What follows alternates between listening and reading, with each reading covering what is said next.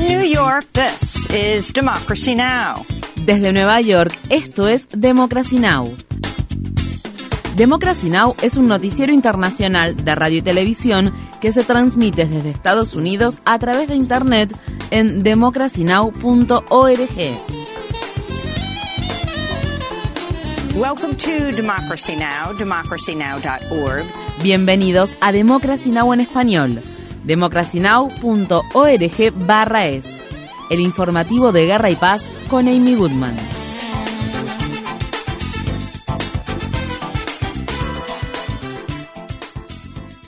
En Estados Unidos, fiscales del estado de Georgia informaron a Rudy Giuliani que es objeto de una investigación penal por interferir en los resultados de las elecciones presidenciales de 2020. Está previsto que Giuliani comparezca mañana ante un gran jurado especial en la ciudad de Atlanta, donde será interrogado sobre sus intentos para mantener al expresidente estadounidense Donald Trump en el poder. Giuliani lideró los esfuerzos de Trump para revocar los resultados de las elecciones en Georgia, donde Joe Biden había había ganado por más de 12.000 votos. En repetidas ocasiones, Giuliani citó teorías conspirativas sin fundamento y dirigió un intento ilegal destinado a presentar una lista alternativa de compromisarios para elegir al presidente. En Estados Unidos, un juez federal del estado de Georgia rechazó un pedido del senador republicano Lindsey Graham de anular una citación que le ordenaba testificar ante un gran jurado en la ciudad de Atlanta. Fiscales del condado de Fulton quieren que el senador Graham explique el motivo por el que llamó dos veces al secretario de Estado de Georgia, el republicano Brad Raffensperger, justo después de las elecciones presidenciales de 2020. Luego de las llamadas, Raffensperger dijo a los periodistas que Graham había insinuado que debería tirar las papeletas de las regiones donde fuera probable que Joe Biden obtuviera mayor cantidad de votos. El senador Graham preguntó si se podía saber qué voto correspondía a cada votante. Luego tuve la sensación de que lo que él insinuó era que entonces se podrían descartar votos, por lo cual se enfocaría en los condados en donde se presentaban errores de firma con mayor frecuencia. Así que era una insinuación clara de mire bien y fíjese cuántos votos se podrían tirar. El senador Graham ha prometido apelar la orden que lo obliga a testificar ante la Corte con el argumento de que la cláusula de discurso o debate de la Constitución de Estados Unidos lo protege. El Departamento de Justicia de Estados Unidos le ha pedido a un juez federal que no autorice la publicación de la declaración jurada que el FBI utilizó para recuperar 11 cajas de documentos gubernamentales secretos de la casa que el expresidente Donald Trump tiene en el estado de Florida. La declaración jurada fue la base de una solicitud presentada por el FBI ante un juez para que firmara la orden judicial que los agentes federales utilizaron al momento de allanar la residencia de Trump de Mar-a-Lago el 8 de agosto. En un documento judicial que se presentó ante un tribunal federal, los fiscales afirmaron que la declaración jurada contiene material altamente clasificado e información confidencial sobre los testigos y que su publicación comprometería el curso de la investigación. En Estados Unidos, este martes se celebran elecciones primarias en los estados de Alaska y Wyoming. En las primarias de Wyoming se anticipa que la candidata partidaria de Trump, Harriet Hageman, derrote al actual congresista Liz Cheney, quien ha sido objeto de duras críticas por ser una de los dos republicanos que forman parte del comité de la Cámara de Representantes de Estados Unidos que investiga los hechos del 6 de enero de 2021. En Alaska, la exgobernadora y candidata republicana a la vicepresidencia en 2008, Sarah Palin, es la favorita entre un numeroso grupo de candidatos para ocupar el único escaño de Alaska en la Cámara de Representantes de Estados Unidos que había sido ocupado por Don Young durante casi 50 años antes de morir en marzo. Mientras tanto, la senadora de Alaska, Lisa Murkowski, se enfrenta a 18 candidatos republicanos en las elecciones primarias, incluida la candidata partidaria de Trump, Kelly Gibaka. En 2021, Murkowski estuvo entre los siete senadores republicanos que votaron para condenar al entonces presidente Trump después después de que la Cámara de Representantes lo sometiera a juicio político por la insurrección del 6 de enero de 2021 en el Capitolio de Estados Unidos. El gobierno de Biden ha descartado liberar los aproximadamente 7 mil millones de dólares en activos extranjeros que el Banco Central afgano tiene en suelo estadounidense. Dicha información fue proporcionada por el periódico The Wall Street Journal que informa que el presidente estadounidense Joe Biden decidió no devolver los fondos después de ordenar el asesinato del líder de Al Qaeda en la ciudad afgana de Kabul. Esto sucede al tiempo que las Naciones Unidas advierten que el 95% de los afganos no está lo suficiente y que ese número asciende casi al 100% en los hogares encabezados por mujeres. A principios de 2022, Democracy Now! habló con Masuda Sultan, una activista afgana estadounidense por los derechos de las mujeres. La organización Human Rights Watch nos apoya. El secretario general de la ONU nos apoya. El presidente del Comité Internacional de Rescate, David Miliband, nos apoya. Si hablas con casi todas las organizaciones humanitarias, cualquier economista, te dirán que las reservas de un banco central pertenecen al Banco Central. Sin embargo, acabamos de decidir que Afganistán no puede tener sus reservas del Banco Central, que esa economía ahora estará paralizada. Acabamos de romperle las piernas y la crisis humanitaria simplemente crecerá y crecerá. Afganistán será un país que dependerá de la ayuda de otros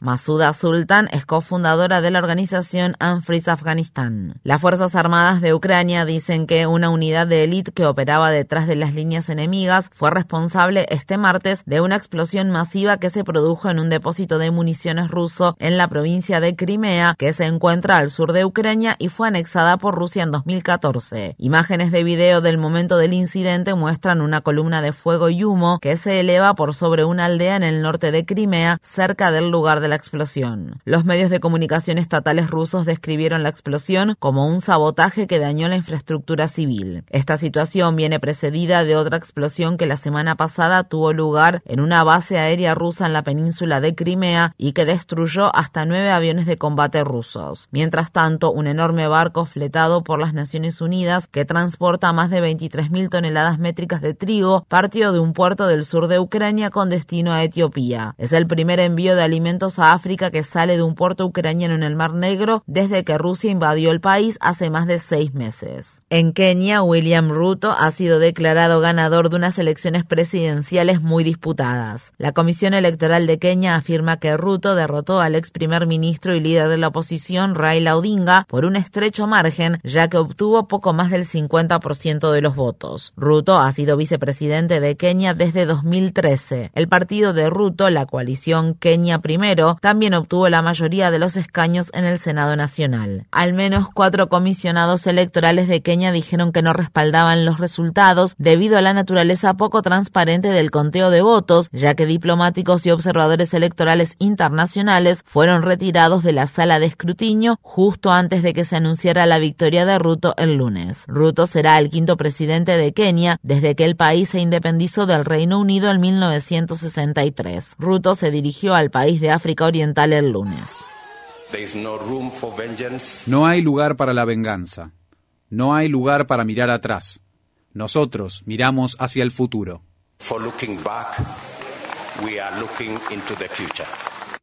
En Arabia Saudí, la activista Salma al-Shehab fue sentenciada a 34 años de prisión por su lucha en defensa de los derechos de las mujeres. Según se informa, es la sentencia más larga jamás impuesta a una activista por los derechos de las mujeres en Arabia Saudí. En un comienzo, a al-Shehab la habían sentenciado a una pena de seis años de prisión por publicar en Twitter mensajes criticando el trato que reciben las mujeres en Arabia Saudí. Sin embargo, la semana pasada un tribunal de apelaciones aumentó la sentencia a 34 años de prisión y le prohibió a Al-Shehab salir del país por otros 34 años adicionales. Grupos de activistas en defensa de los derechos humanos advierten que las condiciones de las mujeres saudíes están empeorando a medida que el príncipe heredero Mohammed bin Salman intensifica su represión contra el disenso. La compañía petrolera estatal de Arabia Saudí ha batido su propio récord después de publicar una ganancia de 48.400 millones de dólares en el segundo trimestre de 2020 2022. Es la ganancia trimestral más grande jamás registrada por una compañía que cotiza en bolsa y se produce al tiempo que la invasión rusa de Ucrania ha ayudado a disparar al alza los precios del petróleo. En Alemania, la policía usó porras, gas pimienta y cañones de agua para atacar a unos 150 activistas en defensa de la justicia climática que organizaron una sentada de protesta pacífica el sábado en una línea ferroviaria de suministro que conduce al puerto de Hamburgo. Los manifestantes tratan de detener la construcción de nuevas terminales de gas natural licuado a lo largo de la costa de Alemania. Esto sucede al tiempo que los hogares alemanes enfrentan un incremento en los costos de combustible que podría hacer que gasten cientos de euros más por año para tener energía eléctrica en sus hogares. Estas fueron las palabras expresadas por la portavoz de la manifestación, Charlie Dietz.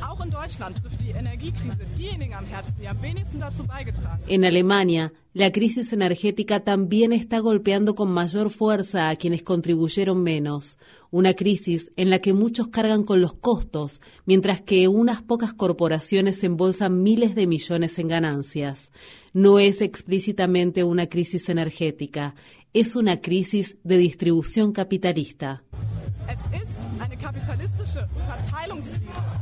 El equipo legal que representa a Julian Assange presentó una demanda contra la CIA y su exdirector Mike Pompeo, en la que los acusa de espiar a abogados y periodistas estadounidenses que se reunieron con Assange mientras vivía en la Embajada de Ecuador en Londres, donde tenía asilo político. La demanda se presentó al tiempo que el Reino Unido se prepara para extraditar al fundador de Wikileaks a Estados Unidos, donde enfrenta hasta 175 años de prisión por violar la ley de espionaje al publicar documentos clasificados que expusieron los crímenes de guerra de Estados Unidos en Irak y Afganistán. Visite democracynow.org barra es para ver una entrevista con el principal abogado detrás de la demanda. En Estados Unidos, la muerte de otro preso en el complejo carcelario de Rikers Island de Nueva York eleva a 12 el número de fallecimientos en dicha cárcel en lo que va del año. El periódico The New York Times informa que el lunes por la mañana se encontró a Ricardo Cruciani sentado en un área de duchas con una sábana alrededor del cuello. El hombre de 68 años murió aproximadamente una hora más tarde. Según se informa, el abogado que lo representaba había alertado a los funcionarios de Rikers para que lo pusieran bajo vigilancia por suicidio. Cruciani era un ex neurólogo que fue condenado hace dos semanas por agredir sexualmente y violar al menos a seis de sus pacientes. En Estados Unidos, miles de proveedores de salud mental sindicalizados que prestan servicios en varias ciudades del estado de California se declararon en huelga para exigir que la Organización de Atención médica sin fines de lucro más grande del país brinde una mejor atención a las personas que necesitan servicios de manera urgente. Kaiser Permanente atiende a unas 9 millones de personas en California. Según el Sindicato Nacional de Trabajadores de la Salud, Kaiser Permanente tiene solo un proveedor de salud mental por cada 2.600 pacientes, lo que obliga a las personas a esperar meses para una cita. Los miembros del sindicato también acusan a Kaiser de violar las directrices clínicas de tratamiento y las leyes estatales de California. La huelga se produce después de un año de negociaciones entre el Sindicato Nacional de Trabajadores de la Salud y Kaiser Permanente, que ha rechazado las propuestas del sindicato de aumentar el personal y mejorar el acceso a la atención médica.